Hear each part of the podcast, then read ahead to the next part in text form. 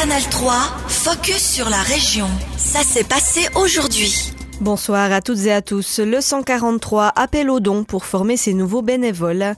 L'action de financement participatif lancée par la main tendue Nord-Ouest à Bienne s'appelle 14 300 fleurs pour colorer la vie.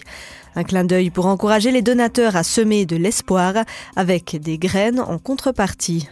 Le but, financer la nouvelle formation des futurs bénévoles qui répondront au 143. Dès ce printemps, une douzaine de nouvelles personnes, principalement francophones, étudieront différents thèmes indispensables pour leur nouvelle fonction. Le suicide, la spiritualité ou les maladies psychiques, par exemple. Mais à mi-chemin du crowdfunding sur héros locaux, le bilan est mitigé. 445 francs récoltés seulement pour un but de 14 300 francs à atteindre d'ici deux semaines. Gabriela Imhoff, formatrice pour la main tendue à Bienne. J'aurais vraiment aimé que ça aurait déjà été plus. Alors, ça pourrait déjà être plus que ça. C'est vrai. Je suis pas trop contente mais voilà, les fleurs, ça, ça prend du temps pour les semer, c'est une chose, mais les, les laisser fleurir après, ça prend du temps. On peut toujours espérer. C'est un peu notre euh, tâche aussi, avoir, de garder l'espoir. Que la cible soit atteinte ou non, la formation aura lieu dans tous les cas et sera gratuite pour les bénévoles.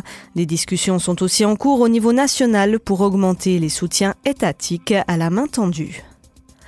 Les seniors se déhanchent à Bienne. Depuis le début de l'année, le duo club à la rue centrale a lancé une offre peu commune.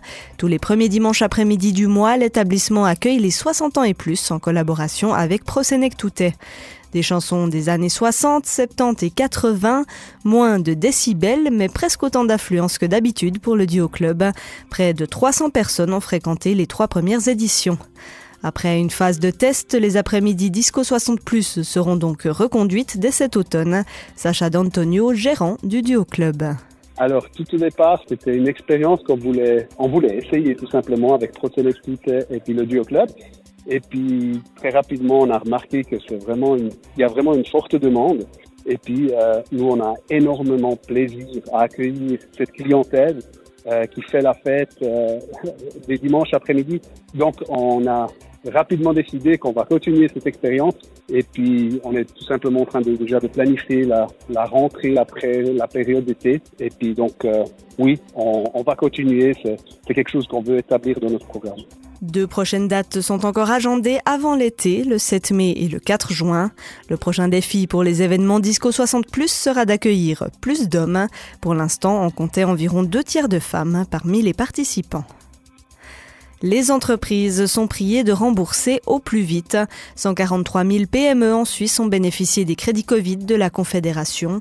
Au début de la crise, aucun intérêt ne s'appliquait sur ces aides fédérales.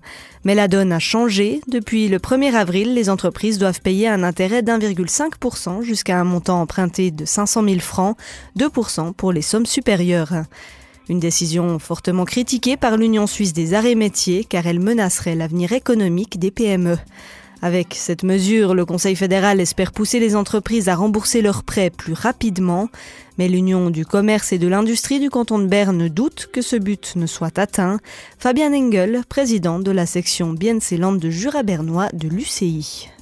Si on tient compte du niveau des intérêts pour le moment, je dois dire que euh, un intérêt juste pour un crédit jusqu'à 500 000 francs de 1,5% est toujours très très compétitif.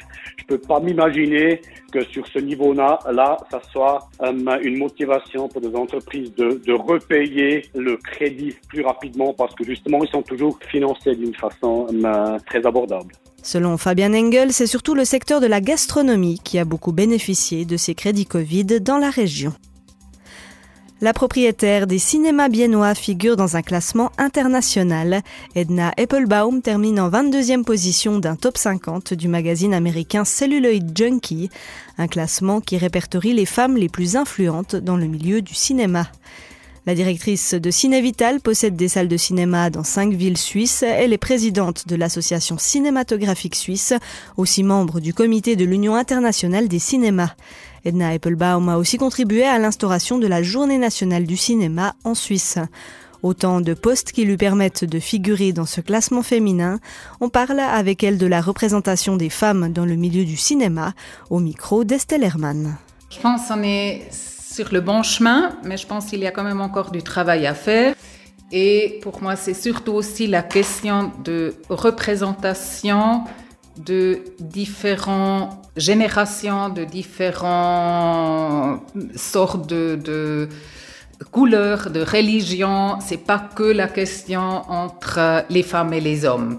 Nous, nous représentons notre public et notre public est beaucoup plus diversifié que ceux qu'on représente aujourd'hui dans les niveaux de management. Vous êtes propriétaire de plusieurs cinémas à Bienne, Berne, La Chaux-de-Fonds, Neuchâtel et Delémont.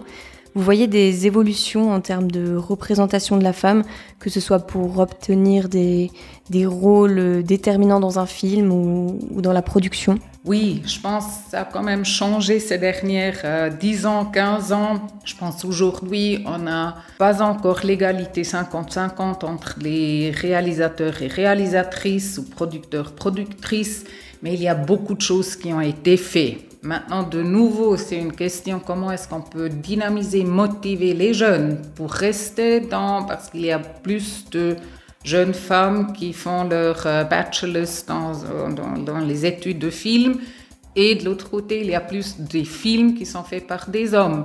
Donc, où est-ce qu'il y a là le problème? Et je pense que c'est ça que notre société doit plutôt trouver des solutions, des compromis, des, instruments pour, pour que cette égalité change. C'était Edna Applebaum, propriétaire de Ciné Vital, l'exploitant des salles de cinéma biennoises. Retrouvez son interview complète sur ajour.ch. Canal 3, focus sur la région. Aussi disponible en podcast sur Spotify et Apple Podcast.